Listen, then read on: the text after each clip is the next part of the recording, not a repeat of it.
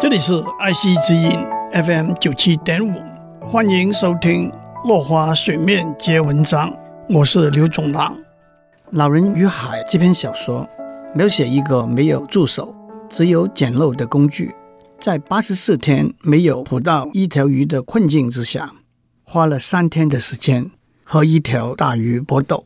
这条大鱼可以卖得不少的钱，可以让小男孩的爸爸妈妈不再说他是个霉运的人，可以让小男孩以他为骄傲，可以让老渔夫觉得他还是有充分的体力、坚强的意志和足够的经验，继续捕鱼过生活。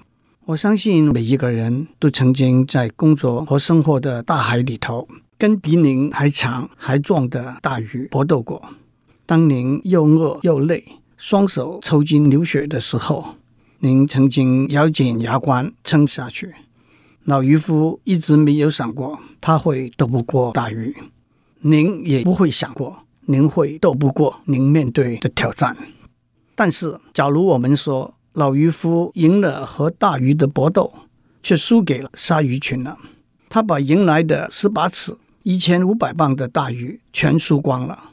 我相信许多人也曾经经历过不眠不睡得到的研究结果，最后发现是没有用的。上市的商品给别人低价倾销打败了，辛苦经营的公司给敌意并购了。在这个故事结束的时候，老渔夫口里头说：“到了最后的结算点，我是给打败了。”但是在他的小朋友的眼中和心中，在他自己的眼中和心中。他是没有给打败的。老渔夫说过：“一个人可以被毁灭，不可以被打败。可以被毁灭的是一条大鱼、一个产品、一家公司，但是不可以被打败的是我们奋斗努力的精神和意志。我们要学着接受失望，但是我们不能够接受失败。失望是得不到预期的结果。”不管是我们的预期太高，还是现实是无情的，失望是难免的。我们要学着用平静的心情接受失望，但是要把失望转成希望，不能够失掉奋斗进取的意志和精神。在整个故事里头，老渔夫没有说过一句怨言，他和那个小男孩的对话充满了友情和爱意。他会轻松地跟停在小船舷上的小鸟讲两句问候的话，甚至跟他搏斗的大鱼，他也会说：“鱼，你来吧。”小男孩的爸爸妈妈说：“老渔夫的运气不好，不让小男孩再跟他出海。”老渔夫没有生气，他说：“也许我的运气不好，那我就去为自己买一点好运吧。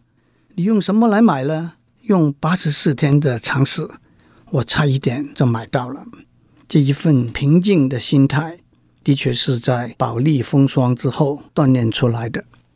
我曾经想过，为什么海明威把这篇小说叫做《老人与海》？虽然这好像明明是一个老渔夫和一条大马林鱼搏斗的故事，是一个老渔夫和一群鲨鱼搏斗的故事，但是海明威没有选《The Old Fisherman and the Marlin》。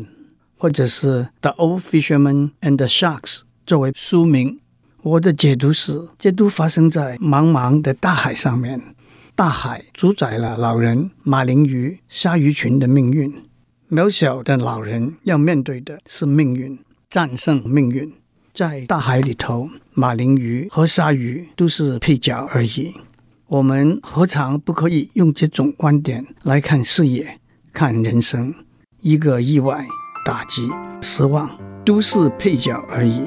我们要勇敢面对的是茫茫的大海。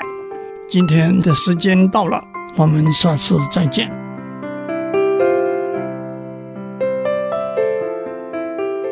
以上内容由台达电子文教基金会赞助播出。